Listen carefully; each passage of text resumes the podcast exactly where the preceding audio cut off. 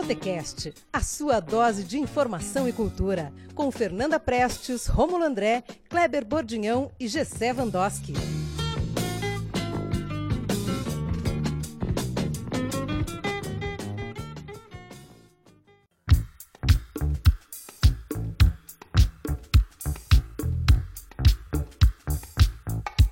Sejam todos bem-vindos, o bar está aberto.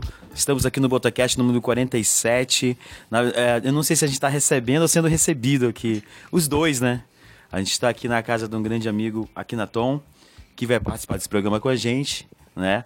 Em substituição de uma grande pessoa, um grande ser, chamado Kleber Bordinhão. Infelizmente o Kleber não vai poder gravar com a gente. Buenas. Por motivo de força maior, mas o programa vai ser sensacional. Acho que ele vai, vai ficar com uma dosinha no coração ter participado desse programa. Bom, no programa, no programa de hoje, a gente está recebendo o neurocientista e pesquisador de maconha, Dr. João Menezes. Tudo bom, João? Estou um pouco de boca cheia. Tô, tudo bem, sim. É prazer estar aqui. É um alô para todo mundo que está escutando. Eu quero só uma pergunta para você, rapidinho. É, você falou que gosta de, de, uma conversa de bar pra gente aqui em off. E quando tá no bar, o pessoal tem que chamar doutor, João, Jô. Só o quê? pede para ser chamado de doutor para quem não tem o um título, não é isso que falam, né? Uhum. É, é, eu, a, a João. É, João. É, não precisa. Eu tenho muito ainda. O, o, aquela piada do bom é ser mestre, né? Mestre Yoda, né? Coisa do doutor é fraco demais. Mestre do universo, né? a, a, a, não, mas é João mesmo. Tá certo. Eu vou dar uma. Uh, perguntar se tá tudo bem. Aqui na Tom tá tudo bem? Tudo bem? Tudo tranquilo? Obrigado por estar aqui, por estar cedendo espaço aqui para fazer essa grande isso, entrevista. Isso, é uma grande honra. Eu sou muito fã do Botecast e e parece que a gente tá fazendo uma, tem uma sacanagem que acontece comigo. Porque ou quando o, o Gessé não tá, o Clever tá, e quando o Clever tá, o Gessé não tá, não sei exatamente o que acontece. Mas para mim é uma imensa honra, eu acho que vocês representam todos os Campos Gerais, toda a região, com essa dinâmica inteligente, né, com essa conversa muito bacana que vocês oferecem para a população. Então, eu agradeço e estou muito bem, fico muito feliz de receber uma figura em Campos, no Campos Gerais em Ponta Grossa, né, a princesa de todas as pontas, como dizem aí o pessoal da marcha, recebeu o grande mestre, então, João Menezes. Então, tá. E vocês aqui, então é uma honra, fico muito feliz, toda essa galera que está aí né, nesse Botecast. Beleza, beleza. Você vai ter que fazer umas perguntas, ó, capciosas aí.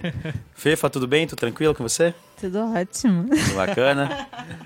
Jessé? Salve, salve, ouvintes do Botecast. Estou aqui de volta. Semana passada tive ausente da presença dos meus companheiros aqui também por motivos maiores e enfim muito feliz de estar aqui hoje novamente entre amigos e conhecendo mais pessoas aqui então um dia especial novamente junto com o Botecast.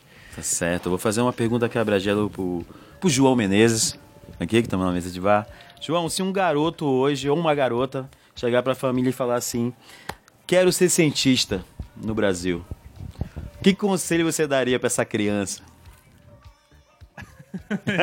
o silêncio. O, o silêncio, a pausa, a meditação, Deus, a meditação. yoga, assim, né? Yoga. Se você me perguntasse há cinco anos atrás, eu, é, a pergunta ia ser mais chata, mais cheia de detalhes, mais cheia de empolgação. Você me perguntar agora isso, eu, eu não sou tão hipócrita. É, porque porque para fazer pesquisa é que nem ter filho, que eu tava brincando com o negócio de ter filho, né? Que ter filho é terrível. e ninguém fala, você fica acabado. É, mas, mas termina você gostando. Né? É, é um negócio, é, sabe, é irresistível quase. Ciência é bem parecido. É, é, é coisa de, de masoquista. 99% das vezes está errado. A gente está lidando com a fronteira do conhecimento. E um monte de coisa acontecendo atrás muito mais legal. Música, mulheres, ou o que seja, né? A vida lá atrás é um espetáculo, mas na fronteira é 99 dando errado é desanimador. Então você tem que estar, tá, você tem que gostar de sofrer. Ah, mas é claro que eu ia mentir. pro quem, quem quer fazer. Não, maravilhoso, você está na fronteira aventura todo dia, uma beleza, né? Já vou, já faço uma coisa, mas agora exílio. A situação política do Brasil não está animadora e eu nunca fui desanimado. Mas realmente agora. Eu, eu, sim, eu ia, claro, é, é, assim, é, óbvio que eu ia dizer que é ótima atividade, né? mas eu não ia falar com a mesma empolgação do que há cinco anos atrás. Uh, sabe, agora tem que ser feita uma fibra maior do que a minha. Eu talvez não entrasse no ramo essa agora. Uh, talvez eu fosse o exterior, que ainda dá para se divertir no exterior. E daqui a pouco o Brasil resolve. Então, se tiver paciência, daqui a pouco voltamos, volta-se um ciclo e fazer pesquisa talvez volte a, a, a, a empolgar naturalmente. Né? Agora, então a pergunta é: para cinco anos atrás eu ia mentir. Maravilhoso, a coisa mais legal que eu já fiz na vida e vou fazer até depois da aposentadoria. Mas agora eu não mentiria. Né? Tá duro, tá duro fazer pesquisa. Tá, tá, é, o país não é mais convidativo para isso. Tá certo. Bom, que Depois... pergunta danada para começar. para começar, a gente é danado, a gente é danado. Bom, vamos começar os nossos brindes água no shopping desse programa. Saber o que, que tem, o que, que os nossos integrantes, nosso convidado tem aí de para contar pra gente de um brinde ou uma água no shopping, alguma situação que tá acontecendo. Não para de acontecer coisas, né? Quem começa? Fefa. Começo. Eu vou fazer um brinde a esse momento. Estamos aqui é, compartilhando coisas, falando sobre coisas que nos interessam e que nos fazem crescer como pessoas. E é isso, é um brinde ao compartilhamento de ideias e presenças. é isso aí, também vou, vou de brinde, é, aproveitando o gancho da FEFA. Acredito que essa reunião de todos cabeças pensantes aqui em prol né, de uma discussão importante. A marcha também que está acontecendo, né, todos os movimentos que estão rolando em volta. Acredito que seja um momento de brinde nesse sentido aqui dentro de uma cidade conservadora, que é Ponta Grossa, né, quebrar o tabu aqui dentro da cidade. É, as pessoas amanhã na rua se expondo lá, acredito que não seja fácil, né? É, então é um brinde sim e, e fica aí essa minha a minha a minha felicitação em em brindar o, o, essa semana no Botecast aí. Aqui na Tom. Olha, eu vou deixar um, é, um brinde, né? Acho que chega de falar de coisa ruim, né? Tem que falar de, de, de, né? de, de do que está sendo feito, né? Das novas linhas de fuga, né? Você vive num mundo que é muito normatizado, tudo tem que saber o que fazer, o que pensar, como agir. Então, criar linhas de fugas, linhas de fugas é muito interessante. Então, um, um brinde ao pessoal da marcha que está se organizando em Ponta Grossa, um pessoal bacana, um pessoal para frente, né, que está pensando em redução de danos, que está pensando naquele que, naqueles em que a política pública não pensa e que justamente pretende proteger, né? Então, que são as famílias, que são as crianças, as pessoas que de fato têm que se, né, as pessoas do qual apresenta risco o uso de drogas, então, ou seja, né, as pessoas que estão disputando um espaço de política pública tão sério, tão importante contra a política pública de drogas. Então, uma água no show, um, um, um, brinde, brinde, brinde, brinde, brinde. Uma, uma água no show para quem pensa ao contrário. É, ao contrário, mim, é isso aí. e um brinde pro pessoal da marcha. Bom, meu, meu, meu brinde é, também vai junto nessa. Junto com o que todo mundo já falou. É, é legal tocar no assunto, falar no assunto, né? Aparecer nessa, nas mídias que aparece de uma forma.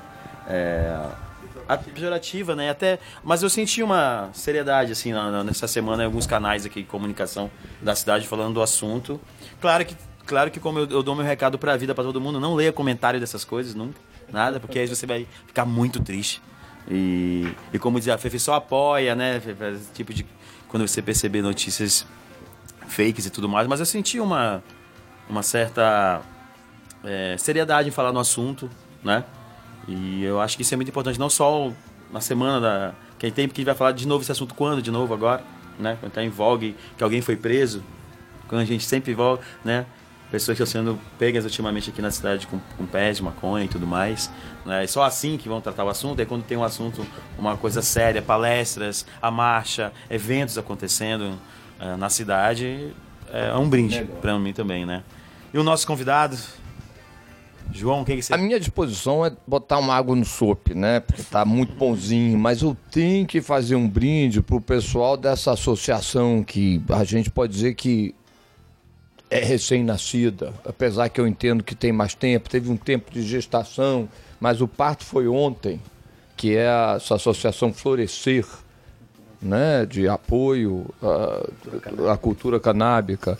É fantástico. Então a gente tem um nascimento e um charuto merece, na verdade, e um então um charuto para florescer e água no chope daquele canalha do Osmar Terra que quer mudar a lei de drogas pela, pelos fundos e com no pedestal moral, dizendo que, que a proteção à saúde vai destinar a um terror de intervenção aos direitos humanos de pessoas fragilizadas com saúde mental, mudando uma batalha da saúde que a gente teve, a gente, esse, esse lado é, que se preocupa com saúde pública de verdade, que foi a luta antimanicomial e depois o estabelecimento do SUS, e esse louco quer jogar tudo isso fora. Então, água no chope nesse rapaz. Tá certo. Bom, Mais vamos um charuto para florescer. É, vamos terminar esse primeiro bloco já aqui do nosso programa, que a gente pede pro convidado trazer um aperitivo pra gente e ele traz uma música e a gente coloca para você ouvir, pra gente poder passar pro outro bloco. E eu pergunto pro João, João, o que você trouxe pra gente aí? É uma música do daquele compositor guitarrista, o Ben Harper. É, essa que é especificamente a, o cerne da legalização, que é o Pan One Down né? Que é vai queimar um. E aí ele diz, ó, oh, desculpa, mas eu vou queimar um. Se você não gosta da minha fumaça, você passa pro lado, porque eu vou fumar um, eu vou queimar um. E é isso, né? Uma questão de direito pessoal, de tolerância entre, a, entre, entre as pessoas, da diversidade. É uma música agressiva, mas agressiva porque, olha, o meu direito é esse né? Eu vou fumar, eu vou queimar um. Então é, é fala muito nisso. É, é, mais agressivo do que um não artista é, seria cauteloso em falar, mas como um artista ele exatamente diz, olha, é meu direito. Então burn one down. Vamos ficar com esse aperitivo, daqui a pouquinho a gente volta com mais Botecast, porque agora, agora vamos de música.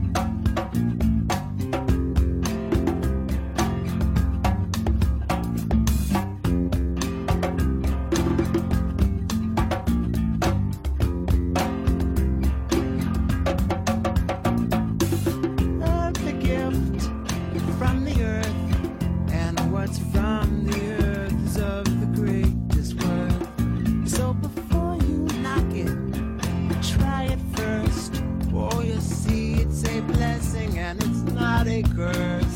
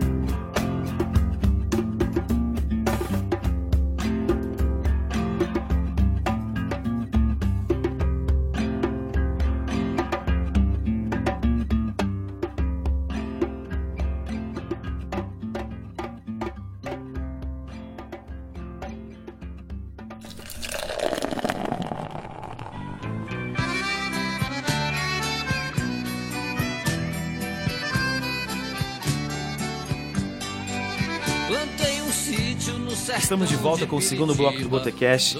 Estamos re recebendo aqui o Dr. João Menezes.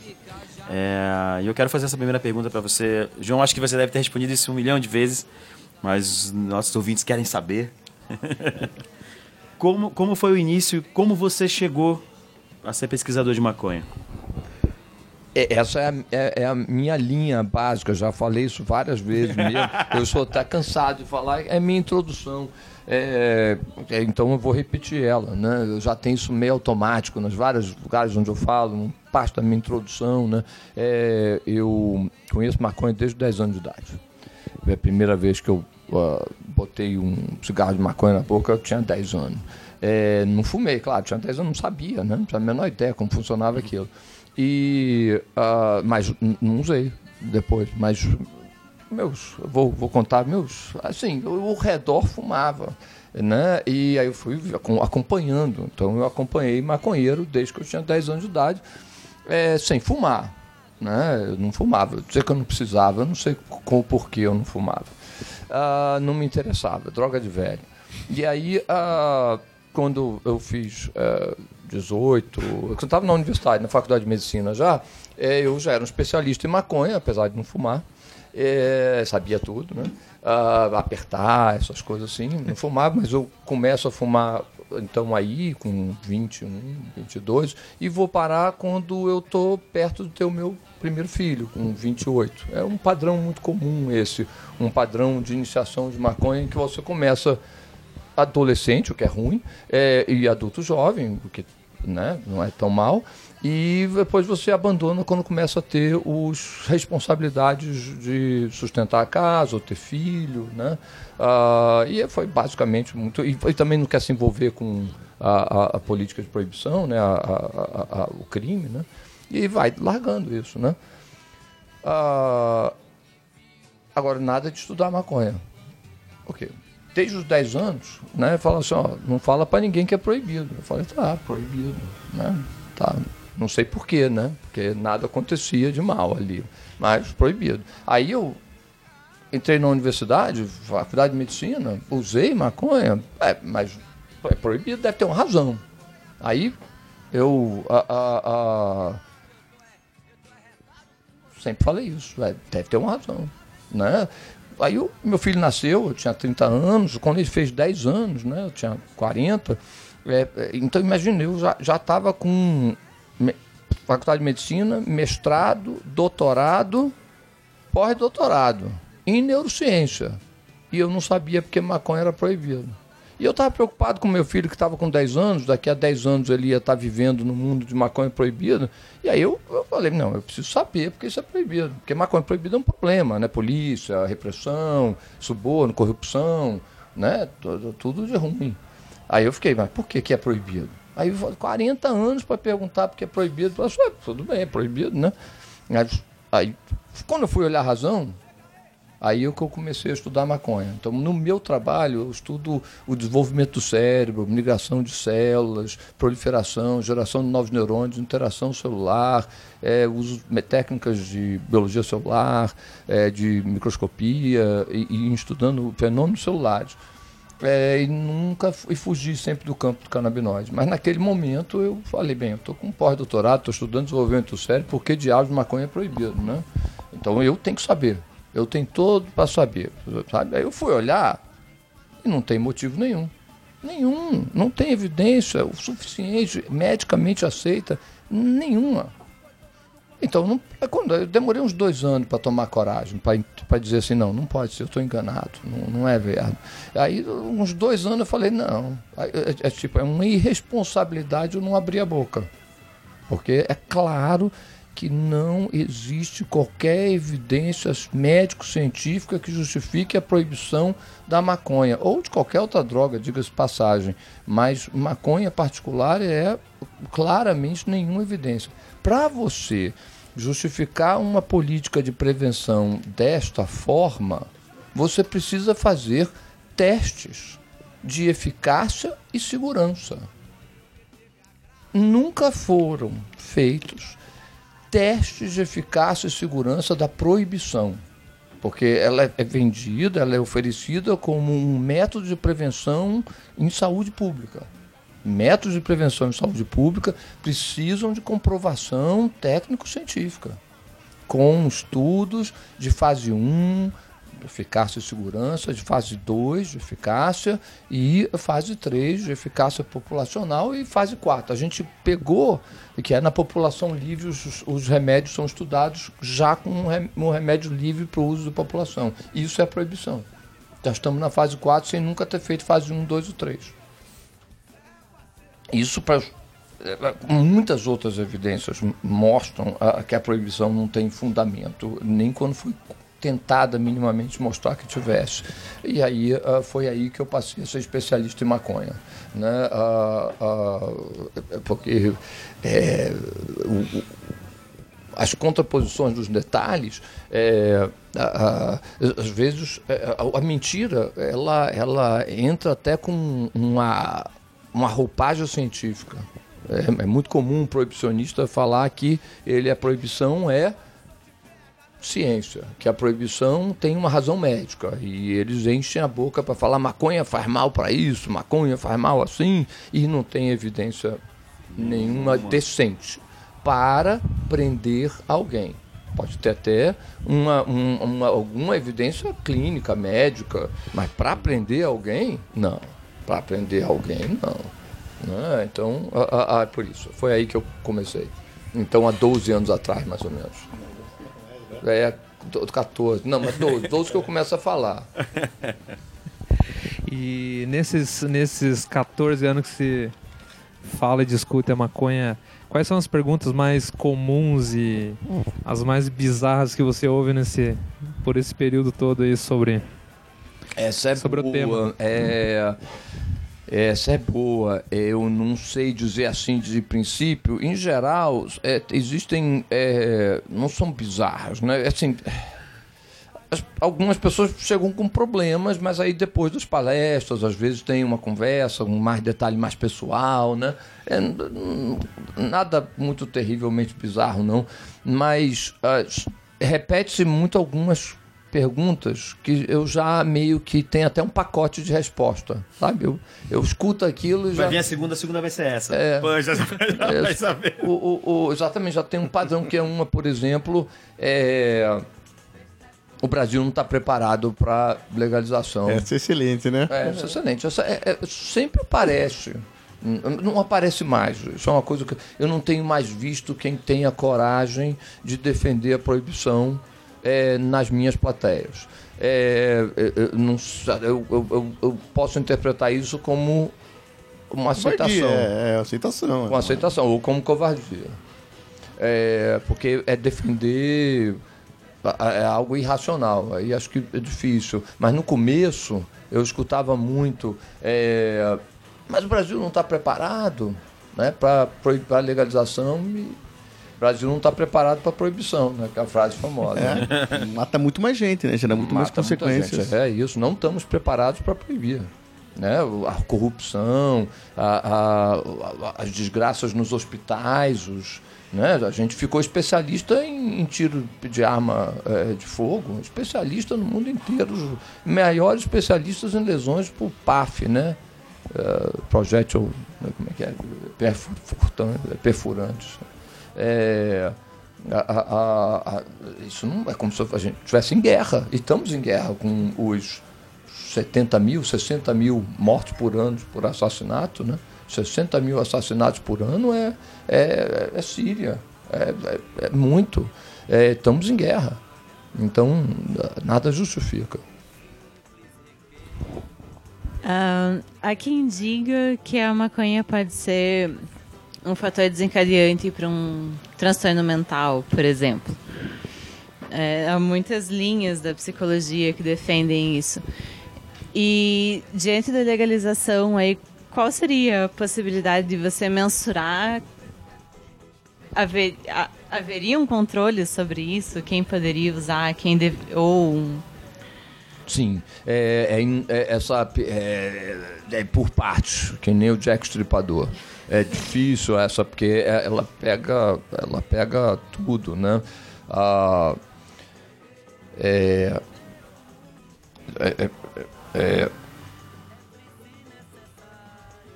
sem maconha, vamos pensar esquizofrenia, é, num, morando na cidade, uma pessoa vai apresentar esquizofrenia.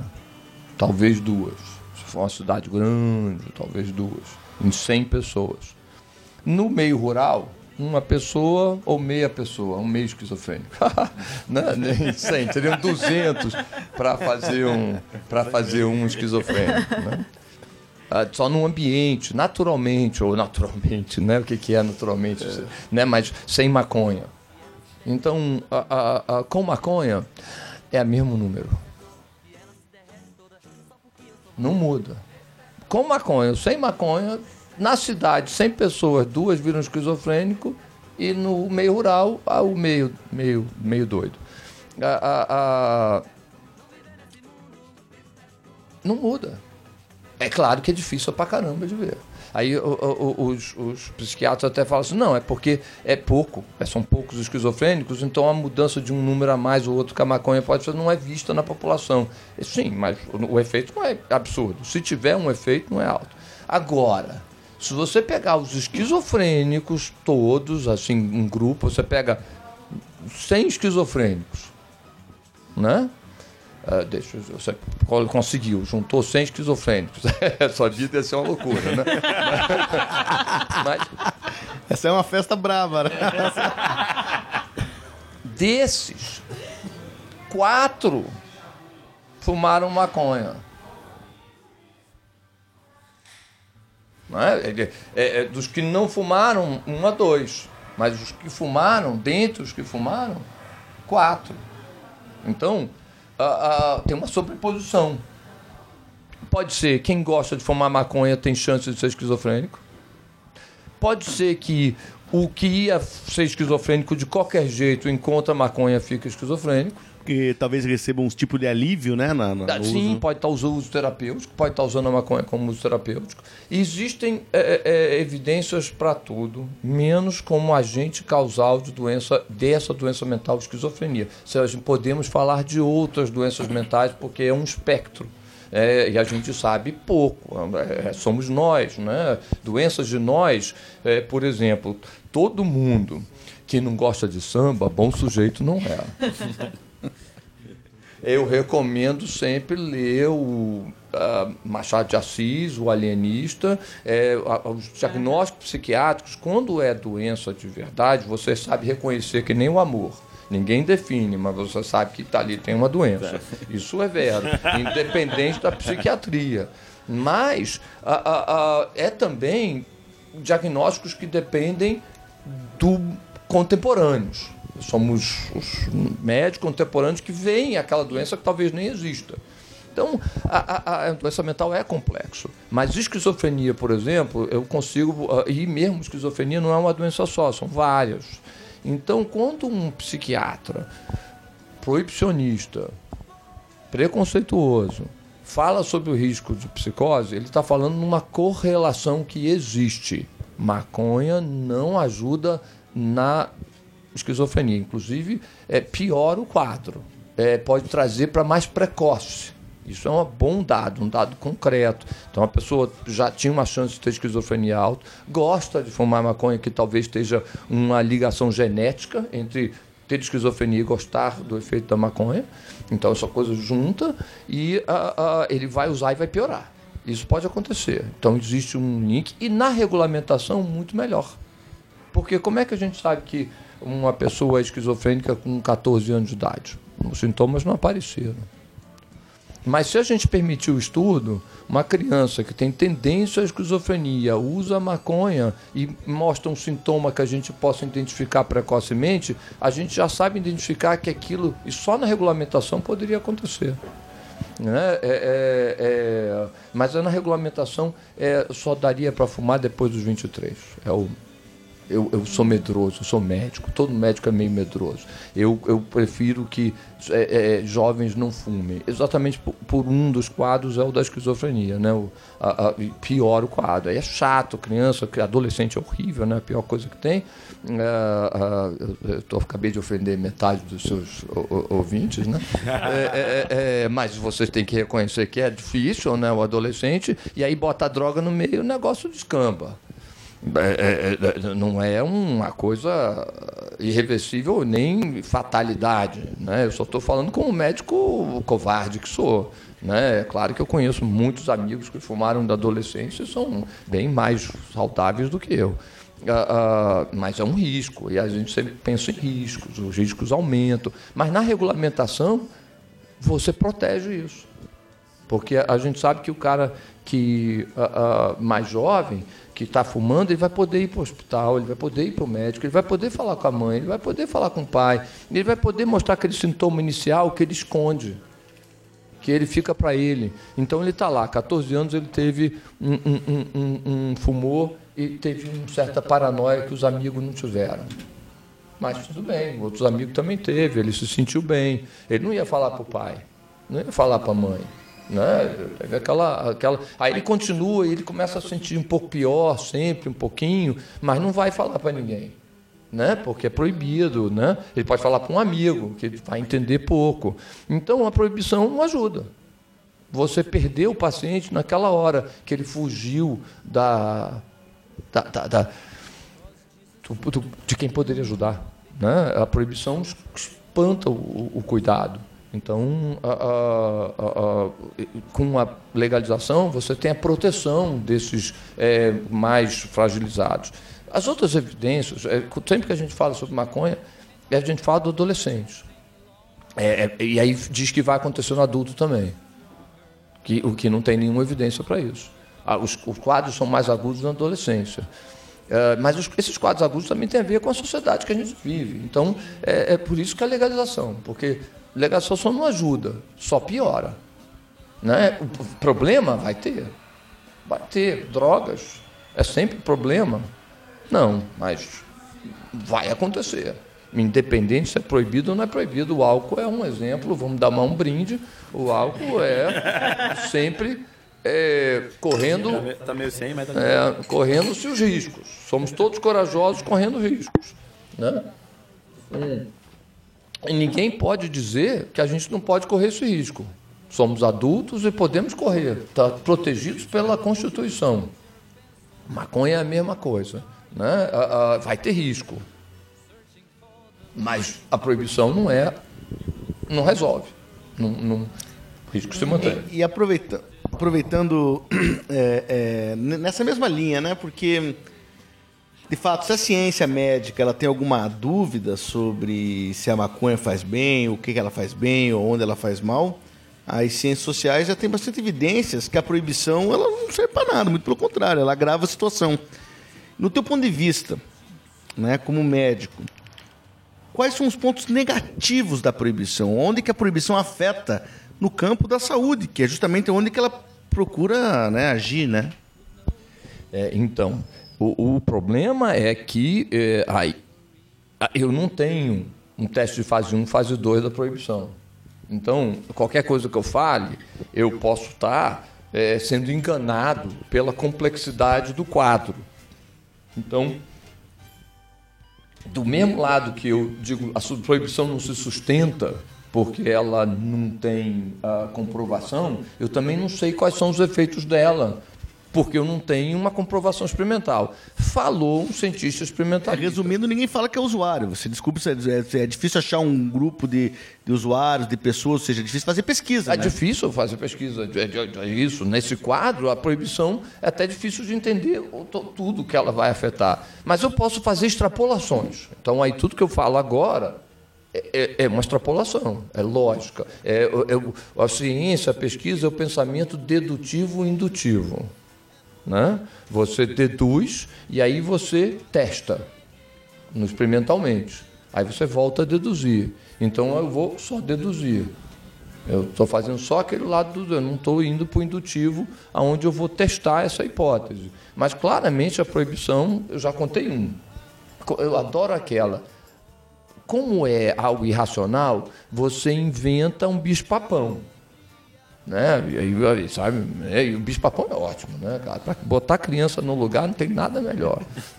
Um bicho-papão, hein?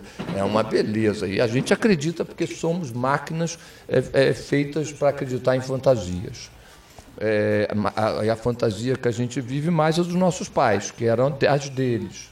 E aí a gente vai reconstruindo. Então, criar fantasias é um, um, uma característica da gente. Então, ele diz assim, né? É, olha, você vai ficar viciado na primeira vez que você usar crack. Clássico essa. Se você perguntar para os ouvintes, para eles poderem perguntar, pergunta aí, quem acha que crack vicia no primeiro uso? Você vai sempre, eu quando encontro uma, uma plateia e pergunto isso, sempre tem uns dois ou três, porque geralmente não é a primeira pergunta, porque se for a primeira pergunta, vai 20 vão acreditar. Depois que a gente começa a perceber que estão sendo enganados, que eles têm mais medo de confessar, né? Que crack vicia no primeiro uso. Muita gente acha que vicia. Aí, é, e você conta para as crianças, ó, você provou, né? A evidência científica é que não, não é, é, a demora a, pelo menos dois anos para estabelecer em a, 5% dos usuários de cocaína. De todos os usuários de cocaína que começam, 5% deles, em dois anos, vão apresentar um quadro de dependência. 16, quase, uso abusivo, em dois anos. 80% nada, nenhum uso abusivo, nenhum nada. Então, para 80% dos usuários, nenhum. E para 5%, demora dois anos para apresentar essa dependência, pelo menos. Ou seja, é uma instalação insidiosa, lenta. Aí você vai lá e chega para a criança e diz: olha, pode usar nem provar o crack. Você fica dependente no primeiro uso. Aí o menino, pelas desventuras da vida, que né, não existe controle, se, ficar, se tiver controle, está preso. Na preso também tem crack, esqueci. Não, é verdade. Não tem jeito, não tem controle. Né? Nas prisões é cheio de droga. Né? Então a criança vai encontrar crack. Né? Batata. Aí ela prova. Né? Aí ela não ficou dependente. Não ficou terrível. Aí ela diz assim: mentiram para mim. Ou, né, mentiram para mim. Não acredito mais nada que esses adultos falem. Ou, muito pior, eu sou muito mais poderoso que minha professora, eu sou mais forte que meu pai, eu sou mais forte que minha mãe, e, e, e aí cai dentro. Né? E a terceira possibilidade é o idiota, desculpe, né? É o tolo, o ingênuo, dizer assim: ih, ferrou, estou dependente, provei, agora vamos embora, porque eu provei, então agora eu estou dependente. Então continua. Quer dizer, a mentira tem perna curta só piora o quadro. Né? E, e, o cara não conta, o que é pior, né? Não vai dizer, olha, pai, eu usei uma vez e estou dependente. Não vai falar, né? E aí ele vai ficar dependente ele daqui não, a dois anos. Ele não consegue falar com alguém e tende a tomar posições que já estão postas estereotipadas pela tá, sociedade. Várias né? opções que ele tem para tomar, exatamente. Isso aí.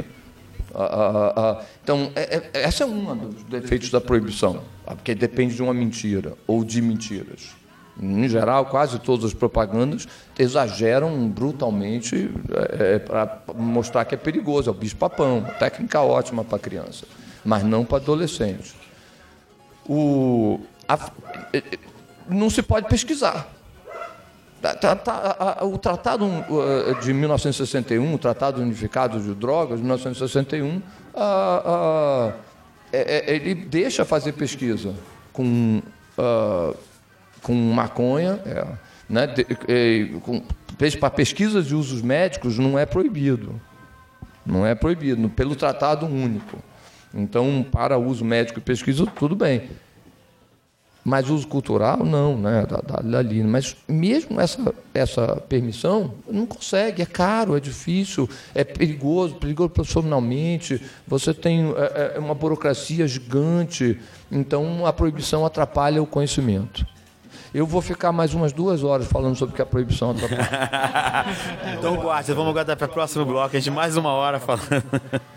Bom, vamos terminar esse bloco com mais um aperitivo do nosso convidado.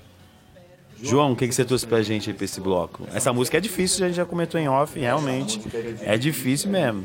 Você tem a, a versão original. Que, ah, isso, essa música é difícil. Você tem a versão original que é Louro, né, do Egberto Monte, é, que é, é mais fácil de coisa, mas pode ser que ela tenha versões muito longas da Louro. Hum. Agora, tem uma versão da, do, dessa música que é cantada pela Délia Fischer, né, ah, que ela é um pouco. Ela é curta e ela é uma coisa, uma mistura de jazz brasileiro do Egberto de Monte com mais clássico, né? uma, uma, uma música instrumental, mas com uma brasilidade, um quase samba que não é samba, que é, e que é rápido e que é uma música que ah, é, fala assim: somos brasileiros somos diferentes. E, a, mas a gente é muito bom. Assim, a gente faz coisas é, que é, é, da nossa identidade e de excelente qualidade. Então eu gosto muito desse louro porque ele é alto nível musical e é brasileiro tem, todos os gostos. O ritmo da música é um, um, ritmo conhecido. Quando vocês escutarem, vocês vão ah, eu, eu só não lembro, não é um baião. É, um, é muito bom. A, a, e ela transformou a música é, a, de uma forma que ficou mais divertida. Beleza, vamos, vou tentar achar essa música. Agora, eu vou, vamos, vamos, agora vai ser questão de honra para achar. Vamos terminar esse bloco. Pode falar, pode a falar. A Louro você vai conseguir. A Louro com a Louro é. do Egberto você consegue, mas é só instrumental. Vamos ver, vamos ver. Vamos ficar com esse aperitivo daqui a pouquinho a gente volta, porque agora, agora vamos de música.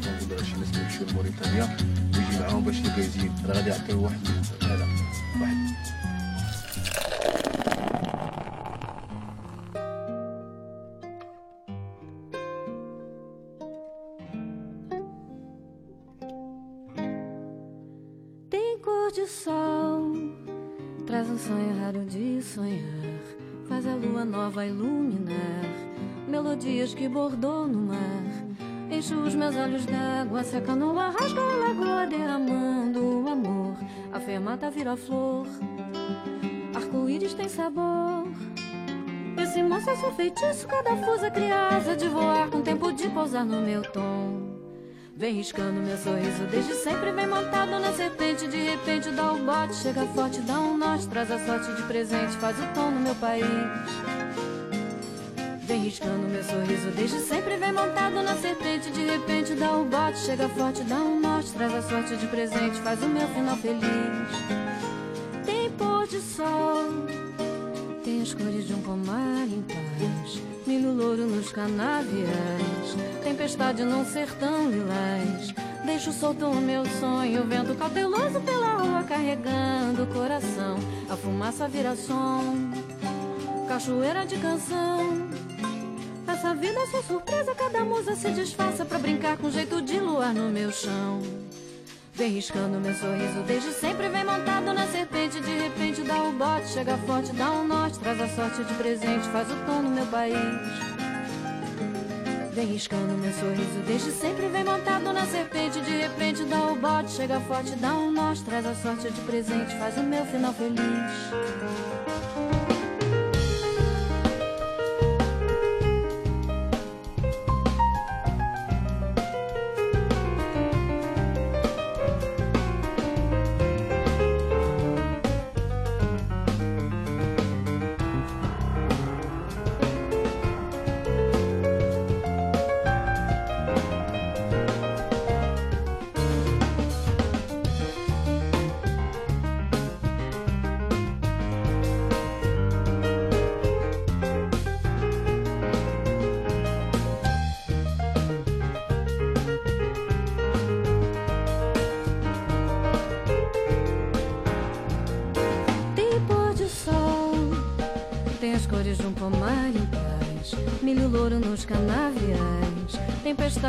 Sertão lilás. Deixo solto o meu sonho, vento cauteloso pela rua carregando o coração.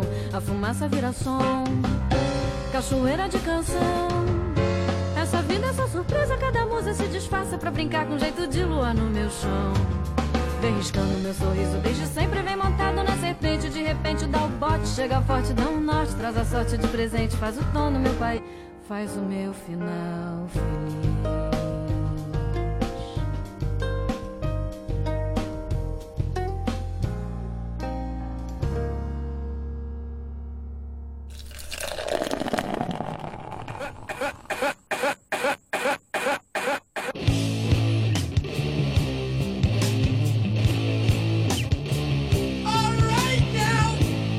Estamos de volta com o terceiro bloco do Botecast e a gente vamos começar essa, esse bloco de perguntas. Aqui na Tom, você, você tem uma pergunta? Eu tenho uma pergunta porque hum, ah, essa, nesse final de semana, né, tá acontecendo dia 13, 14 e 15 de abril, tá acontecendo a Marcha da Maconha em Ponta Grossa e apoiado pela Associação Florescer. E recentemente gente recebeu uma, uma, uma moção de repúdio à marcha feita por um vereador local, é, sobretudo com o argumento é, Porta de entrada? Da é, apologia, vários né? usando, por exemplo, a questão tanto da apologia, mas comenta, e ele fala numa entrevista após, dizendo que a maconha é a porta de entrada para outras drogas. Eu sei que isso, obviamente, é um mito tão básico, tão fundante, é, é, mas você, que é um pesquisador, so- né, que pesquisa tanto a saúde, cérebro e também pesquisa a maconha, o que você tem a dizer sobre a maconha como a porta de entrada? E digo mais, o que você tem a dizer ao legislativo que fala que a marcha da maconha é criminosa? Eu, eu, eu quero fazer um trocadilho ofensivo. né? É, Esse, esse vereador, né, ele não é de Ponta Grossa, ele está atrás. Ele deve ser Calda Grossa. né? Mora em Calda Grossa, não mora em Ponta Grossa. Ele não está na ponta, ele está atrasado o quê? É, oito anos? Sete anos. Ele está atrasado pelo menos sete anos. Pelo menos, porque em 2011 o Supremo Tribunal julgou é, como constitucional o movimento da Marcha da Maconha. Que não era apologia de drogas, era um direito protegido pela Constituição. Então o rapaz não está na ponta, ele está lá atrás. E, e nisso. Agora, em relação à porta de entrada, eu diria que ele está é, muito mais atrás. Mas é, a gente ainda vê esse mito. Esse é outro daqueles mitos que eu sempre escuto perguntar. Mas não é porta de entrada? É, é uma ciência tosca, basicamente. Não tem nenhuma comprovação científica. É, é um, um- um delírio. a- a- a- que, como toda a questão científica também é, é respeitável. Há de se perguntar: maconha pode levar a outras drogas? Essa é uma pergunta justa. Não tem pesquisa que tenha conseguido. Eu vi uma que eu gosto muito, é, vou contar, será que dá, né? É, é, é, eu consigo contar essa, essa Contei, contei. pesquisa. Ela é de 2005, ela, claro, começa em 2000, é publicada em 2005 por um pesquisador ah, que, é- que eu gosto muito, chamado Ferguson, muito citado pelos proibicionistas, porque esse Ferguson, ele teve uma sorte dos diabos em que ele é da Nova Zelândia, e ele teve acesso a um estudo longitudinal que outras pessoas dariam é, a vida, que é você poder seguir 3 mil pessoas do nascimento até, até o adulto, acompanhando essas pessoas. Então eles pegaram é, um, chama coorte de nascimento na Nova Zelândia, em que você tem tudo que acontece antes do parto, depois do parto e acompanha a vida dessa pessoa durante 47 anos, eu acho que está agora. E aí ele, você consegue para que vai dar? Você nascer num lugar, você ter um nascer na pobreza, nascer na riqueza, é, você entrar para a universidade, você usar drogas, você fazer exercício, você ser gordo, você ser magro, qualquer pergunta que você queira fazer, você vai, pega aí o grupo de pessoas que experimentaram maconha. É mil e poucos que ele tem. Eu acho que é mais de 3 mil, mas um mil e pouco, mil e setecentos. E aí ele pega e acompanha aqueles mil e setecentos. Esses caras vão usar droga mais frequente ou antes do que os outros que não usaram? E aí a resposta é que quanto mais cedo, nesse artigo, quanto mais cedo tiver começado, é, mais chance de passar para outras drogas. Então, esse é muito citado, é um, o melhor artigo é, sobre porta de entrada é, que tem. Aí, você vai olhar a, a discussão. Por isso que eu gosto muito do Ferguson. Você vai olhar a discussão, né? E aí, na discussão, primeira, os três parágrafos, é, ele dizendo é, se ele pode responder com os dados que ele tem e tal, não sei o quê, né? Ah, se ele pode responder que é porta de entrada. Ele diz que, se for porta de entrada, teria três razões. Uma genética bioquímica, em que a, a, a desculpe, uma, é, uma genética bioquímica, que a pessoa teria uma possibilidade de é, gostar de usar droga, e a maconha podia incentivar. Podia ser uma questão de circuitaria, que a maconha é, sinergizaria né, com outras drogas, favorecendo a experimentação. Ou podia ser uma razão social, porque como é proibido, a criança está exposta a, a, a outras drogas no mercado marginal. E aí eles não podemos distinguir nenhuma dessas mecanismos. Então, o artigo, muito usado para o melhor artigo, mais bem feito, para fundamentar a teoria da porta de entrada, é, ele próprio não diz que não consegue distinguir se é porque está proibido. Porque a pessoa tá, pega a droga, a maconha no mercado marginal e lá ele tem acesso a muitas outras. Então, se a pessoa lê o artigo, nunca vai poder falar que a maconha é porta de entrada. É, e pode acontecer também do usuário ter que chegar na boca, né? E o cara fala assim, ó, não tem maconha e por acaso e tá televisão ligada na Rede Globo.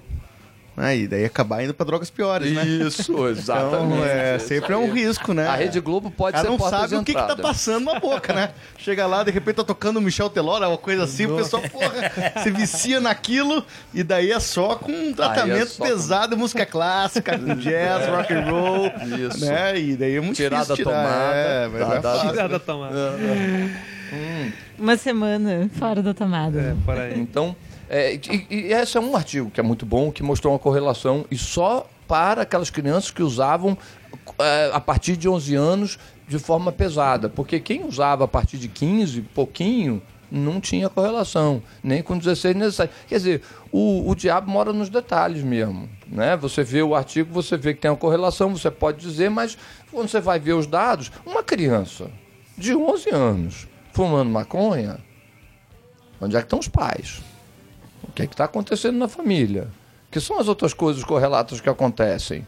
Em que bairro ele está? Né? É tantas outras coisas. Uma criança começando a fumar maconha aos 11 anos, o problema não é a maconha. Não é a maconha, Não, são maconha. inúmeros outros.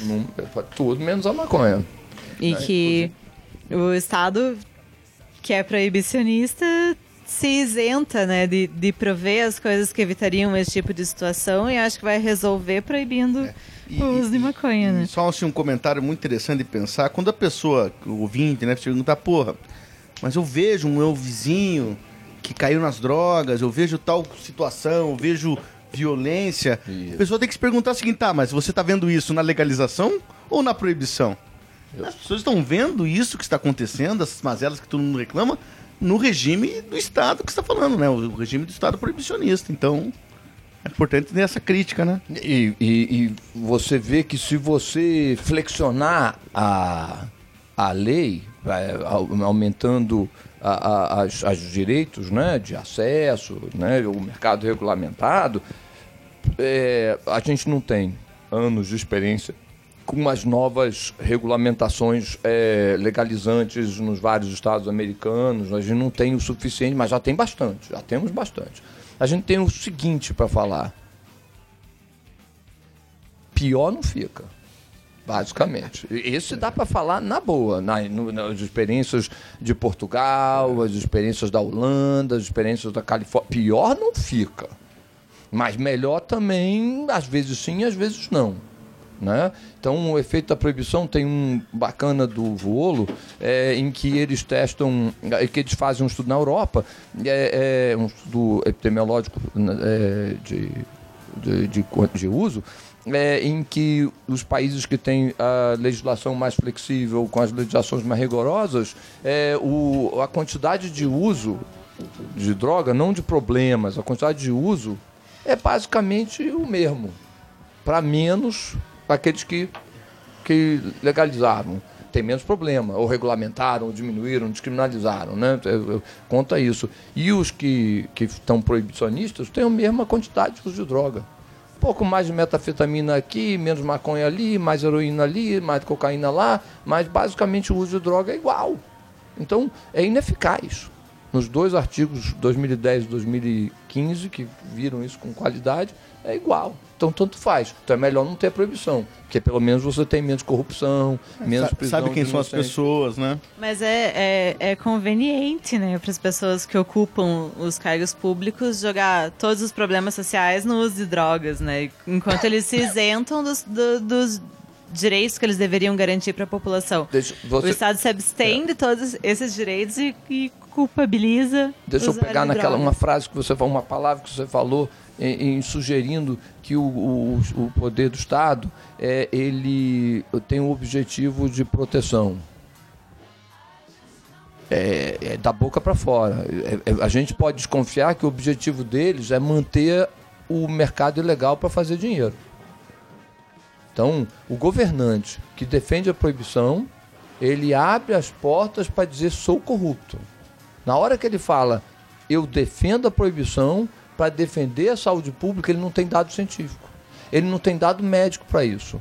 Ele sabe disso, ele está mentindo para o quê? Para manter o mercado legal, porque ele ganha dinheiro, porque ele é corrupto. Então, o cara que abre a boca para falar isso, você tem o direito de desconfiar que ele é um corrupto, que ele está mancomunado, mancomunado com uh, as pessoas que vendem droga. O que, que impede? Está proibido. Você não sabe se a, a droga está. Para mim, político está com droga. Você não sabe dizer. Se o cara. Se, Ambev, a Imbev, é o que mais financia político. É, o Imbev é o um, mais. A gente sabe. Imbev. Você sabe que o cara ganhou da Imbev, mas você não sabe se o PCC é o que mais financia político. Porque não é legalizado. Ele pode estar tá botando dinheiro nos políticos à vontade. E a gente não sabe, porque pelo menos na Embev, que é droga, a gente sabe. E a Ambev aqui em Ponta Grossa não é, não é só a sanduíche que tem. A maior fábrica de cerveja né, do, da América é aqui, a Ambev aqui de Ponta Grossa. É droga. É. é, João, falando, né, obviamente esse tema é um tema tabu, cheio de preconceito, cheio de clichê, e quando você assumiu essa, essa tua postura em discutir o assunto, você teve uma dor de cabeça, teve algum, alguma dificuldade relacionada a, a falar do assunto, a assumir a tua pesquisa, preconceito? Nenhuma enfim. até agora. Nada. É, uh... é claro que eu, de vez em quando, pego uns indignados, assim, na plateia e tal, é, assim, que não aceita de jeito nenhum a resistência psicanalítica, né, da, da, descrita na psicanálise, né, é, mas eu acho que eu comecei tarde, é, na onda. Né? Eu sempre me senti, num até bem pouco tempo, é, meio sozinho. Ah, tem poucos médicos, mas todos os médicos que eu converso, eles, eles concordam meus colegas cientistas, alguns são mais receosos, assim, sabe? Mas tem razão, tem certeza, né? O ter certeza. É, é, cientista e, e, e médico, principalmente, é um bando de covarde, né? Você lida com o limite, você fica cauteloso, né? Para não dizer covarde. Então, é tudo. A regra básica é primo não nocere. Primos não nocere. Não, não causador. Primeiro, não causador. Primeiro, fora Temer. Depois não causador.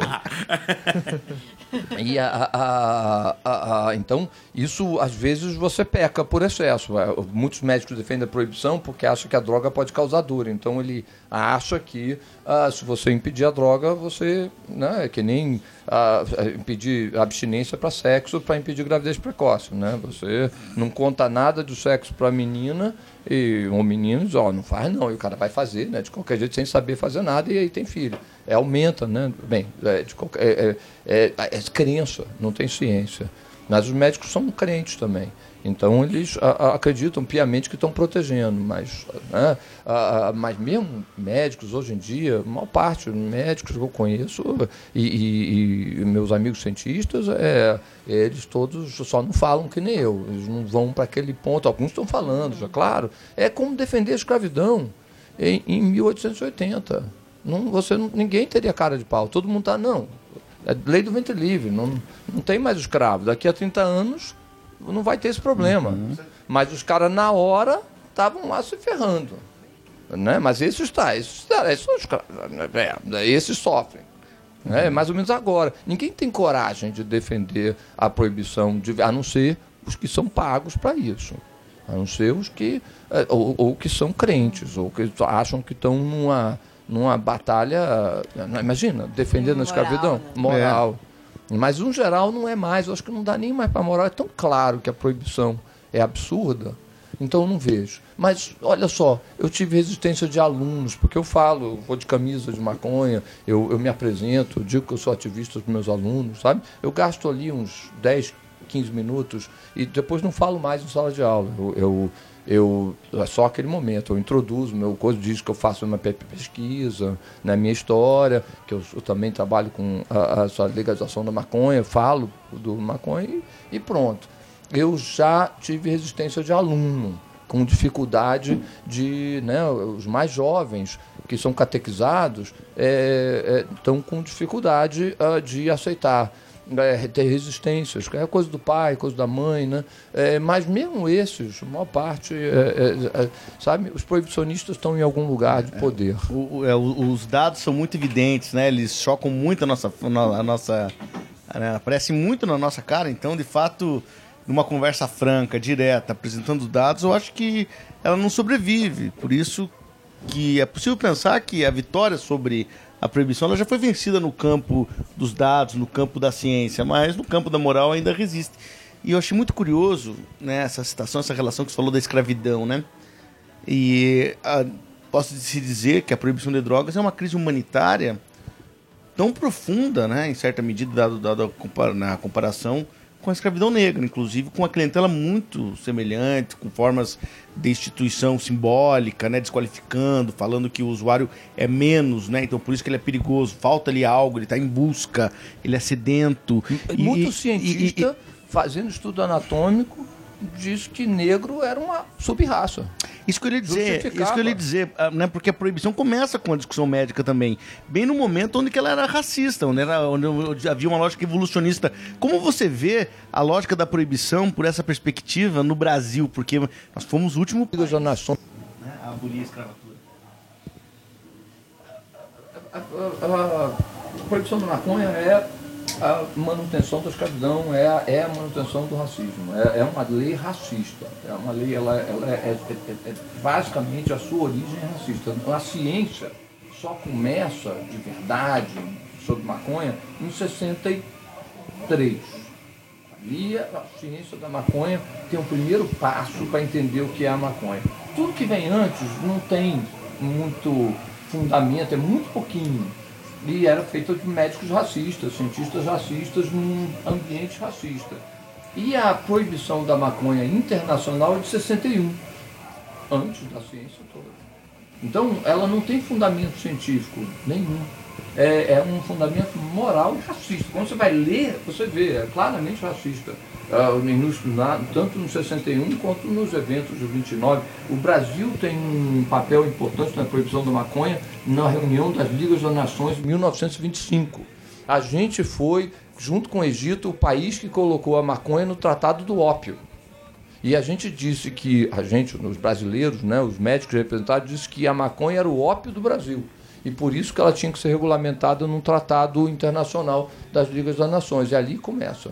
Né? E, e os argumentos desses médicos eram todos racistas. E ainda no século XIX, né? Eu acho que no Império, no Rio de Janeiro, teve uma lei específica, não era? Eu acho que uma. 1800, a lei do pito do pango. E, e é uma lei que, que perseguia a própria miscigenação também. Então ela proibia não só a prática do pito do pango, né? Que é, que é a- o consumo da cannabis, mas também o candomblé, também a capoeira. São leis separadas e, e isso. Todos, a cultura negra foi toda proibida depois da.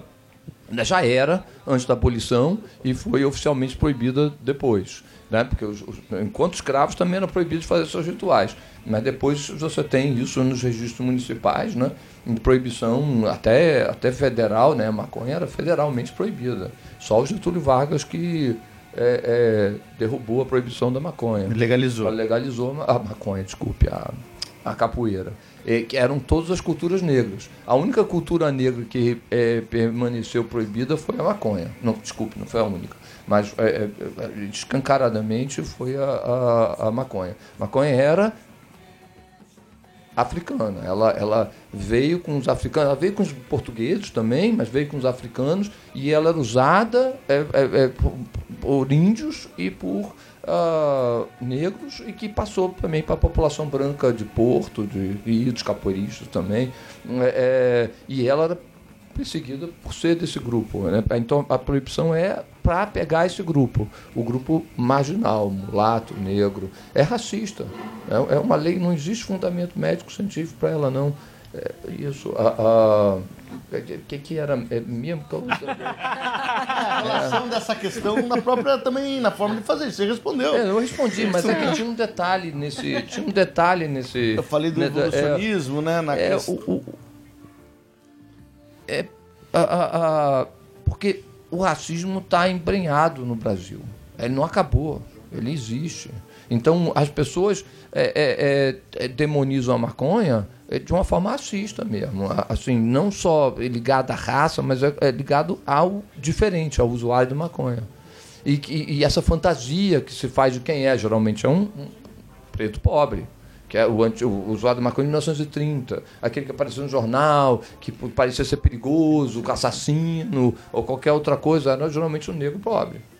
Não é? E essa, essa, essa, essa é, é, caricatura, ela persiste até hoje. É, é, e as pessoas têm dificuldade porque não querem que o filho seja maconheiro. Né? Eu, né? Assim, não quero. Meu filho, meu filho dos outros, tudo bem, mas o meu não quer, porque é aquela figura do maconheiro. né? Não adianta nem mostrar que existem maconheiros famosos de sucesso, a, a- a- porque a figura é muito forte implantada na cabeça culturalmente, né? É, um- é a- é ranço mesmo.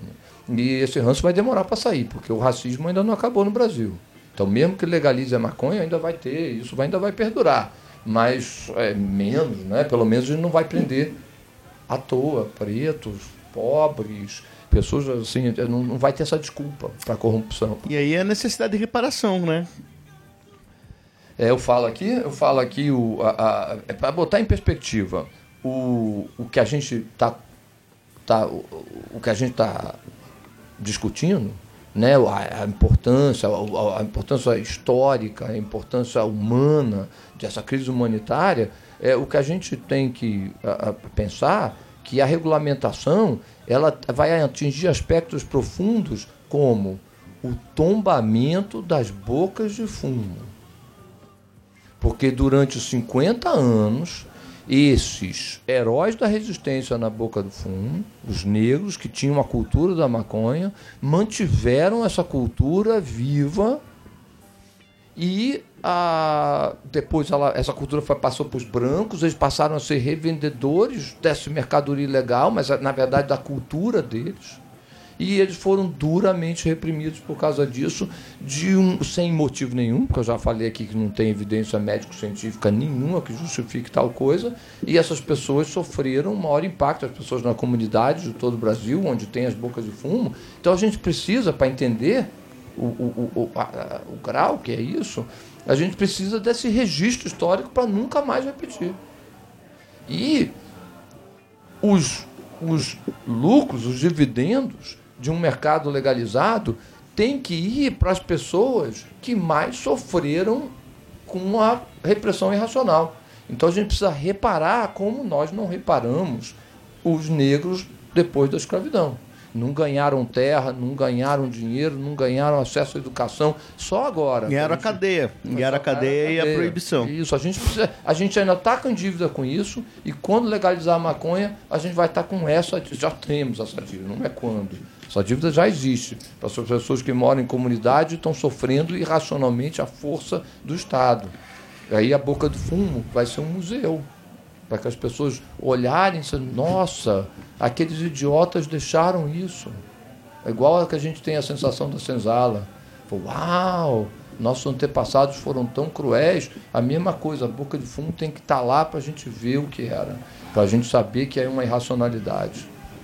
Ok. Vamos terminar esse bloco in- incrível, né? Pesado. É pesado. E com mais um aperitivo que o nosso convidado traz pra gente. João, o que, que você trouxe pra gente aí? Eu trouxe o mínimo possível de otimismo, né? Uma música que ah, representa o otimismo, que é o que a gente precisa, né? É aquela música que é a última do filme é, A Vida de Brian, do grupo inglês Monty Python, é, em que é, eles cantam, eles estão crucificados. Então, absolutamente vão morrer da maneira mais horrível possível e eles cantam é, que você sempre deve ah, ver o lado mais brilhante da vida. Você sempre pode ver o lado mais brilhante da vida. E aí eles cantam isso, todos crucificados e felizes e otimistas, que tudo vai dar certo. Então acho que a gente precisa desse otimismo. Tá certo, vamos ficar com esse aperitivo. Daqui a pouquinho a gente volta com o último bloco do podcast, porque agora, agora vamos de música.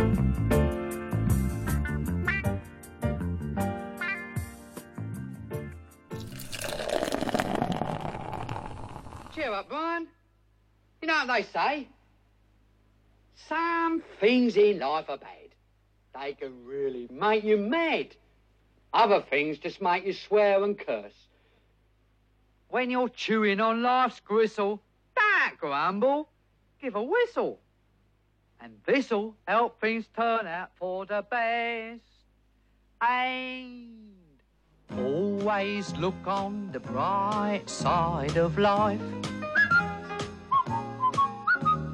Always look on the light side of life. If life seems jolly rotten, there's something you've forgotten, and that's to laugh and smile and dance and sing.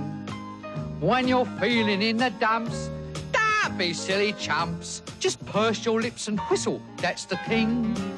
And always look on the bright side of life. Come on. Always look on the right side of life. For life is quite absurd, and death's the final word. You must always face the curtain with a bow. Forget about your scene, give the audience a grin. Enjoy it, it's your last chance anyhow. So always look on the bright side of death. Just before you draw your terminal breath. Life's a piece of shit when you look at it. Life's a laugh and death's a joke, it's true. You'll see it's all a show, keep 'em laughing as you go. Just remember that the last laugh is on you. And always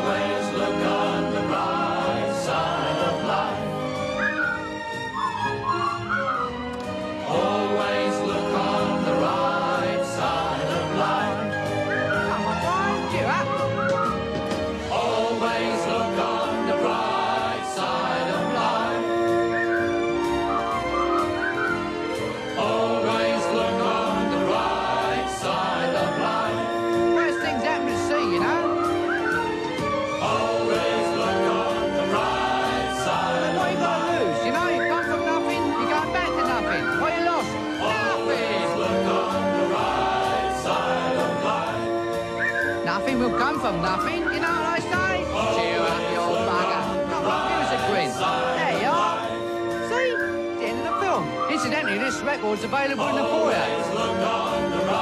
Someone's got to live as well, you know. Who do you think pays for all this rubbish? Always look make the money back, you know. I told him. I said to him, Bernie, I said, they'll never make that money back.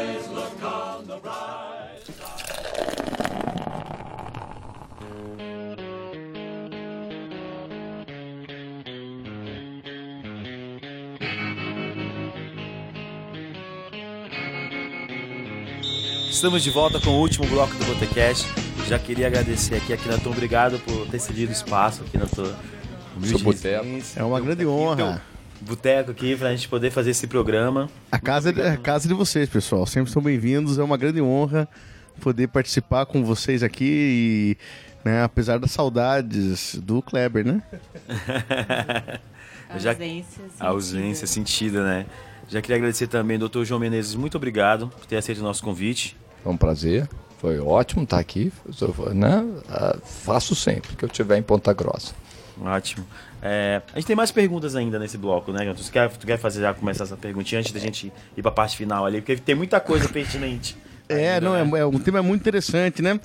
E eu queria perguntar pro João agora no final já, é, como que você pensa, João, essa questão da maconha medicinal e a importância que tiveram ou que tem os usuários ditos recreativos, que chamamos de, de, sociais, e aqueles que se arriscam cultivando? A, a, a maconha é uma planta que acompanha a humanidade há tanto tempo quanto o milho. Talvez um pouco menos que o milho na América Latina, é difícil de contar, né? É uma planta que o ser humano eh, guarda, é, é talvez o primeiro cultivar humano. Então, eh, nossos antepassados usaram maconha durante 10 mil anos. Ela só é proibida nos últimos 100 anos. Alguma proibição em algumas regiões, o Egito, por exemplo, já reprimiu, né, e ele conseguiu oficializar a repressão da maconha por causa dos sufis, né, que usavam maconha, eram as, as três grandes religiões muçulmanas, os xiitas, os sunitas e os sufis, e, e os sufis eram comerciantes é, a- é, é, que estavam tomando mercado no pessoal dos sun- sunis, dos xiitas, e aí eles pegaram, e, ó, proíbe maconha que você derruba os sufis. E os sufis são derrubáveis, mas isso é outra história. É, a- a- por causa da religião de amor que eles têm. Então, a- existiram algumas proibições ao longo da história, mas pouca. A regra geral é não está proibido. É, Só está proibido mesmo nos últimos 100 anos. E aí, nesses 100 anos de proibição, que hoje em dia, nos últimos 60 anos, a gente tem uma proibição internacional, e a maconha continua não é a maconha de verdade. A maconha de verdade é, é, é outro tipo, é sem proibição. É algo mais saudável, algo mais é, útil, é, menos nervoso, menos grave é, e que acompanha a humanidade há muitos anos. E ah, então muita gente não conhece maconha. As pessoas conhecem aquele, aquele produto do tráfico. Mas maconha é mais de 200 variedades, é um cultivo tão rico quanto vinho e um uso humano é de um potencial, quer dizer, não é potencial não, né? Porque se usa há mais de 10 mil anos, é um potencial conhecido, se sabe o que ela faz é, de, benefe- de benfeitorias. Ah, então, é, nesses 100 últimos 100 anos, podia ser que a gente tivesse perdido, mas não perdemos porque foi mantido é, entre várias culturas. Então, na Índia, na África, na Ásia, no Brasil entre os índios, né, que não era o, o, o hábito deles de mil anos, mas 300 anos de, de uso de maconha, eles conservam essa cultura. Os escravos conservaram essa cultura, né, porque eles proibiam os escravos, proibiam a maconha. E depois, na proibição do século XX, ah, você tem os negros mantendo a, a- a cultura ali, contra ferro e fogo, contra preconceito. A cultura da maconha ela continuou, o cultivo. E aí os plantadores ah, que fazem seu autocultivo, que fogem do tráfico, que aprendem como lidar, como cultivar com a planta, eles não só mantêm a planta, como eles mantêm a cultura. E essa cultura, ela nos deu o conhecimento de usar a maconha terapeuticamente. Desde mais de dois mil anos, mais de três, mais de 5 mil registros terapêuticos. E tem um tem um potencial terapêutico para a medicina moderna muito alto e para a medicina tradicional não tem potencial, ela já é um, na medicina tradicional, né, de, das culturas que usavam maconha. Então, os plantadores que correm o risco de ser presos, que é, é, inconstitucionalmente eles são heróis da resistência. Os caras a, a, a, mantêm o é, é, é, é como eu, eu, eu, os comparo àqueles o, o meu trisavô e o meu bisavô eram republicanos abolicionistas. Eles arriscavam a pele contra tudo e contra todos é, para a abolição dos escravos. Eram brancos mas eram abolicionistas. E ah, alguns desses abolicionistas, é, que eu não sei se meu trisavô fazia isso, meu bisavô não, é, mas alguns abolicionistas do, do, do tempo, eles roubavam escravos. Eles guardavam escravos e ajudavam os escravos a fugir. Que é a única coisa honesta a ser feita. É quebrar a lei. Apesar de ser crime, exatamente. Apesar de ser crime. E, e eu roubaria. Se eu fosse 1880, eu ajudaria escravos a fugirem, não tenho dúvida. Então, eu respeito muito quem enfrenta uma lei absurda e sem fundamento que mantém a cultura. Heróis da resistência. É, João, você estava qual foi? Ah, não, não eu, é mais isso. é super, é super desculpa, tem isso que é importante para as pessoas entenderem. Não, esse cara defende maconheiro, né? Podia ser. Esse cara defende maconheiro. Mas repara, no final do século XX, 1990 para frente, 80, 80 e poucos, você tem a crise da AIDS, em que você tem a morte eh, de várias pessoas contaminadas pelo vírus e que no, no Califórnia é, uma enfermaria dirigida por o, o, Abrams, uh, um médico é, de AIDS, é, os pacientes não estavam morrendo fácil, estavam saudáveis. E aí ele foi descobriu que era uma enfermeira que dava eh, brownies de maconha para esses pacientes nas enfermarias e que eles estavam melhorando. E aí o, o Abrams, que eu não estou lembrando o primeiro nome, ele passou a estudar isso e viu que a maconha era útil, benéfica para os pacientes de AIDS. Quem é que fornecia os bolinhos?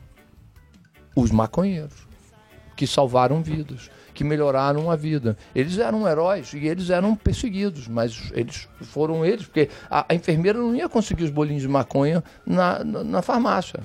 Ela, ela, ela obtinha de quem estava cultivando. E agora que a gente está vendo é, o uso, que está reconhecido o uso que a gente conhece há mais de dois mil anos do uso da maconha para epilepsia, mais de dois mil anos, é, mas agora a gente está reconhecendo quem está fornecendo, quem forneceu para os primeiros pacientes, tanto nos Estados Unidos quanto no Brasil. Não foi o Estado, foi os marginais, foi nos criminosos. Se não tivesse isso, médico nenhum ia usar. E qual é a melhor solução para a epilepsia é, é, intratável? Maconha. Então, é, a, a, heróis, heróis da resistência. É, João, você tava, teve a oficina, né? E teve a mesa redonda. Qual foi o balanço que você teve dessas suas participações aqui? Segunda vez aqui em Ponta Grossa, né? eu adorei as atividades, a, a, é, vendo que tem um grupo que tem coragem é, de se levantar contra o absurdo. E é bom ver isso multiplicar. As pessoas têm que ter a, a coragem e tem que ter o exemplo de pessoas corajosas. Né? É, é, é pequeno, é pouco, ainda não são muitos, mas somos, somos muitos. A, a maré está mudando, que nem a abolição dos escravos negros africanos, dos africanos, é, ficou claro que não era insustentável, a mesma coisa para maconha. E aqui é um exemplo de que uh, uh, isso uh, vai, vai, essa situação vai mudar. Então eu gostei de encontrar as pessoas, as perguntas, estão percebendo essa onda, o benefício e a loucura que é a proibição, e isso é, tem que ser repetido em várias cidades, então é legal ver isso fora daquele circuito Zona Sul do Rio de Janeiro, que é como sempre é, acusaram os maconheiros. E mais uma vez os proibicionistas não apareceram, né? Não, não apareceram. Eu não sei onde eles estão. No poder deve ser, porque é, eles sumiram, os proibicionistas. Bom, vamos para nossas despedidas e saideiras desse programa. Começamos com quem? Gessé? Vamos lá. Infelizmente estamos acabando, né? Esse programa foi tão rico e, e quando você tá nos finalmente assim, dá aquela. Mas enfim, a, a minha saideira, hoje eu estava em casa e antes de vir pra cá, a, a pintou na tela lá um programa é, que eu sempre curti na minha adolescência, que é um programa chamado Alto Falante. Um programa das antigas que passava na cultura. E agora eles não estão mais na cultura, acho que passa só na Rede Brasil. É, mas enfim, é um programa muito interessante de música, que eles estão sempre antenados com o que está acontecendo. O pessoal revive algumas, algumas é, bandas das antigas, falam de coisas novas que acontecem. E, e eu vi aquilo e me lembrou muito da, da minha adolescência e falei, puta merda, é, um, é uma coisa que eu tenho que passar pra galera. Então o programa é o, o alto-falante. É, para quem não tem possibilidade de assistir, pode entrar no YouTube, eles têm todos os canais, todos as, os, né, os episódios deles lá no alto-falante. O programa tem 20 anos, né, direção nativa. Ele é apresentado pelo Terence Machado, pela Sabrina Damasceno e pelo inoxidável Adriano Falabella. É uma figuraça que faz um, um, um uma parte do programa que é. Fugiu agora o nome aqui do. do- é, não é garimpo. Enciclopédia do Rock. Ele fala Enciclopédia do Rock. Ele pega as bandas antigas e, enfim, faz um resumão. O cara é uma figuraça. Então vale a pena para quem quiser se manter atualizado com as sonoridades que rolam pelo mundo. Tá aí o Alto Falante, um programa que acontece na TV, na Rede Brasil e também no YouTube. Então essa é a minha dica. É, aproveitar o espaço também para agradecer o, João, o Akhenaton, que cedeu o espaço e propiciou todo esse encontro aqui. Ao Kleber, que não está aqui, né? Mas certeza vai estar ouvindo, vai ser o nosso editor do programa. Fefa, muito obrigado. Rômulo e a todos que estão aqui presentes. Uma, uma galera de convidados aqui. Bacana, bacana essa, essa noite aí. Daqui a, daqui a pouco eu vou falar o nome deles aqui, antes de acabar o programa. É Isso aí, até a próxima, queridos ouvintes do Botecast. Bom, vou começar agradecendo a galera. Minha mãe que tá aqui hoje. o João, aqui na Tom, por nos receber. E a minha, minha saideira é o segundo encontro do Só Garotas, que vai acontecer no dia 13 de maio. E a gente vai discutir o livro Persepolis, que... Bacana. Quando eu li, ele me lem... me remeteu a muitas coisas que acontecem hoje no Brasil. Assim, ele fala é a, é a narrativa da adolescência, né, da autora, no Irã, com a ascensão dos, dos ayatolás e é muito similar. Para mim, foi muito similar com a ascensão da bancada evangélica aqui no Brasil. Então, é muito legal, muito é, eu acho que é importante, né? Como a gente estava falando sobre a história se repetir, as coisas, a gente conhecer a história de outros lugares, o que aconteceu em outros locais, porque a nossa natureza acaba nos levando sempre para o mesmo. E, e é lindo esteticamente. É um desenho lindo. É, é um filme, tem um filme, o filme é belíssimo, uma técnica de animação maravilhosa e, o- e o história em quadrinho é um espetáculo, é toda bom. É um- um- fala sobre o que é sobre o ser humano, pra, é universal, não é sobre o Irã. E é sobre o Irã, é muito bom. Então, dia 3 de maio, no Coffee Marias, tem a nossa página, Facebook barra Só Garotas PG, Instagram também. Sigam e participem. Valeu. Aqui na Tom. Eu queria agradecer a todo esse pessoal que está organizando a marcha, a Maria Aline, a Lu, o Tarso, o pessoal que está fazendo toda a correria aí, o João Menezes, né, por tirar todo o tempo dele, da família, da família que vem crescendo, né, João?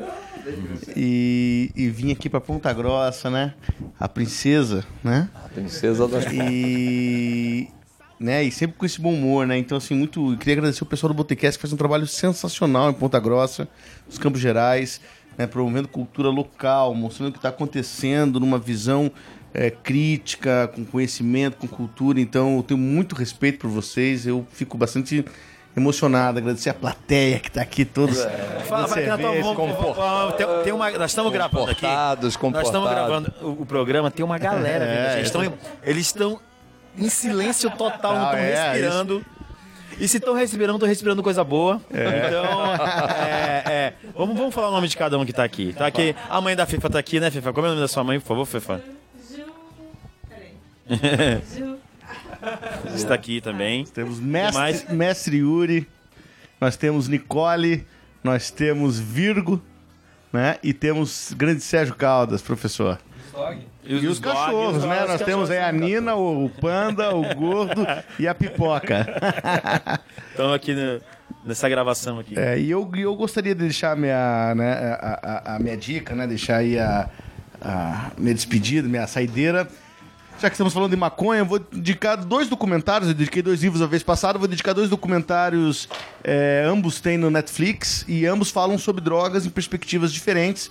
Uma delas mostrando especificamente a questão da proibição, que é cultura chapada, né, na tradução, na tradução em português, que é high culture. É muito interessante, fala especificamente da proibição, muito forte, muito bacana, muito bem produzido. É, e o outro, que é muito mais interessante para minha pesquisa, né, para o meu campo de estudo, que é a segurança pública, que é a 13 terceira emenda.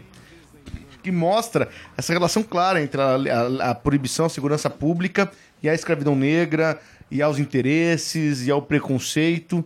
Então é uma, uma espécie de, de, de forma de aprender muito legal, muito rápida, muito dinâmica, que são esses dois documentários que estão na Netflix. Você falou da Netflix, eu lembrei de outro, outro documentário é, que está disponível na Netflix. Concorreu ao Oscar de melhor documentário, curta, né? Que fala sobre uma cidade nos Estados Unidos. Depois eu coloco o link certinho sobre o documentário agora. Que é a cidade onde tem mais casos de overdose por heroína, né? Que eles atendem oito, nove casos de overdose numa cidade que tem um porte muito menor do que Ponta Grossa. Mas aí eles fazem a relação de que a cidade é uma é um é um distrito é extremamente industrializada e as pessoas se lesionam muito no trabalho e elas passam a usar medicamento controlado para aliviar a dor e quando elas não conseguem mais a receita para o remédio elas passam a usar heroína e isso causa um problema de saúde pública. Então, Gravíssimo, né? é, é muito interessante acompanhar esse processo e ver que Muito não, bom. não são as, as drogas em si o problema. Droga não tem alma, né? Essa que é a verdade, né?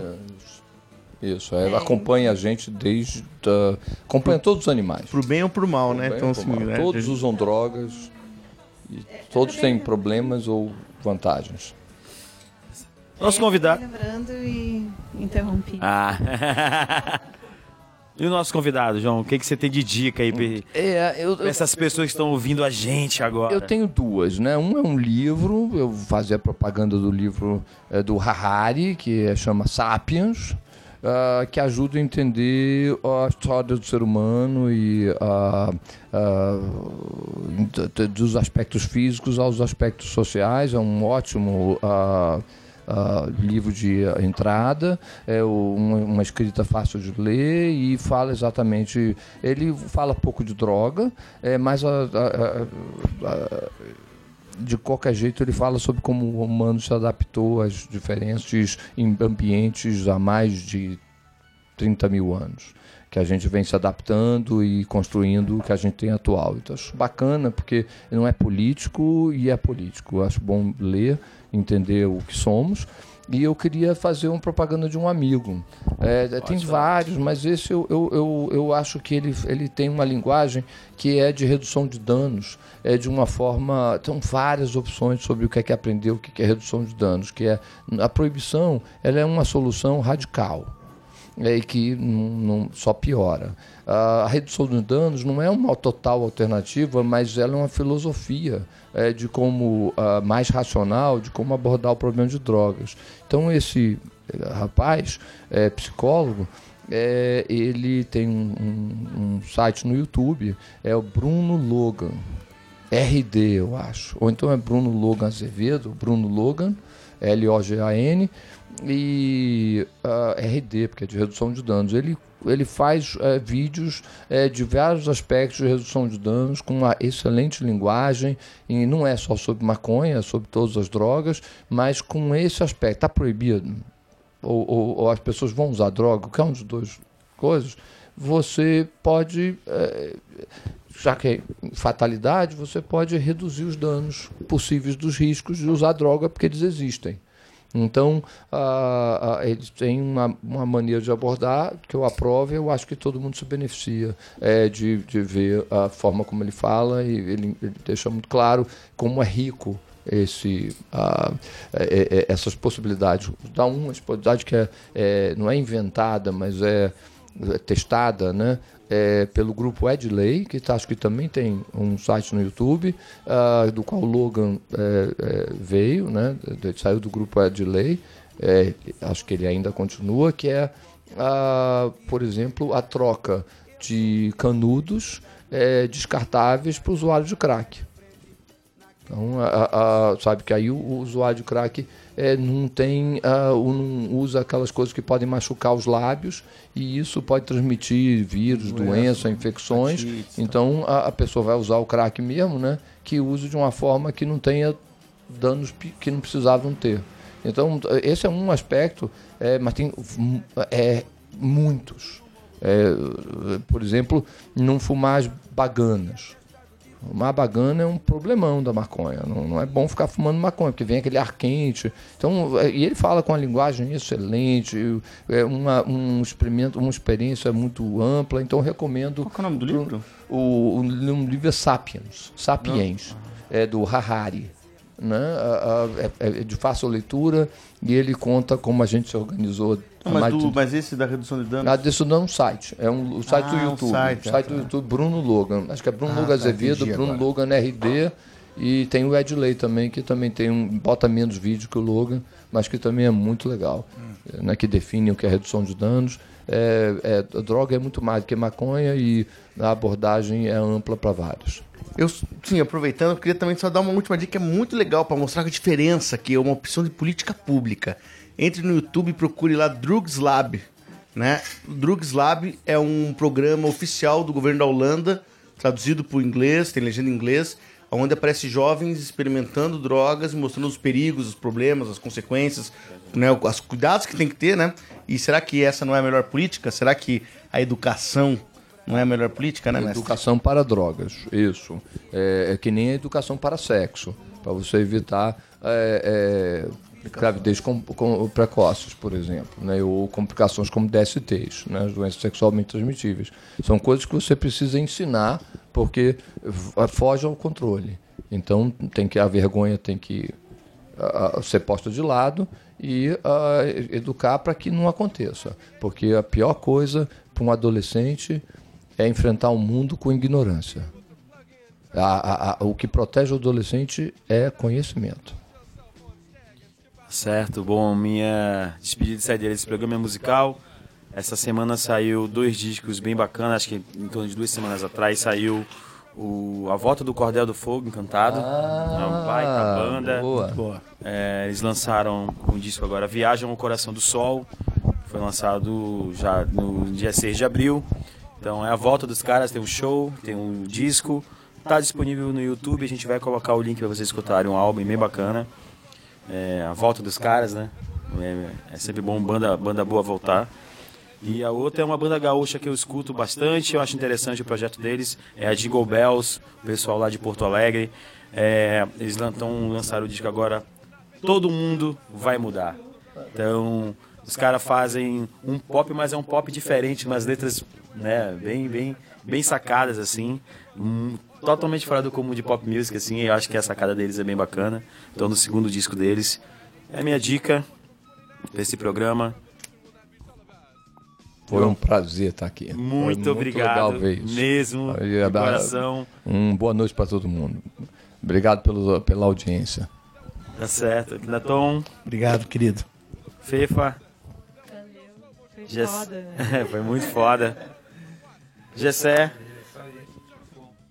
Vamos dar um abraço pro Kleber também. Lembrando que nós estamos nas mídias sociais por aí, né? Twitter. Twitter. Instagram. Facebook. YouTube. Ionosfera. Na Ionosfera, no nosso blog. Então, todas as mídias estamos aí. A gente se vê no programa número 48 já, né? O próximo programa 48 a gente se vê. Obrigado, gente. Valeu. Até a próxima. Até o próximo Botacast. Abraço. Valeu. Boa voz, hein, rapaz? Johnny Cash, Engelbert Humperdinck on the rare earth. The revolution will not be televised. The revolution will not be right back after a message about a white tornado, white lightning, or white people. You will not have to worry about a dove in your bedroom, the tiger in your tank, or the giant in your toilet bowl. The revolution will not go better with coke. The revolution will not fight germs that may cause bad breath. The revolution will put you in the driver's seat. The revolution will not be televised, will not be televised, will not be televised, will not be televised. The revolution will be no rerun, brothers. The revolution will be live.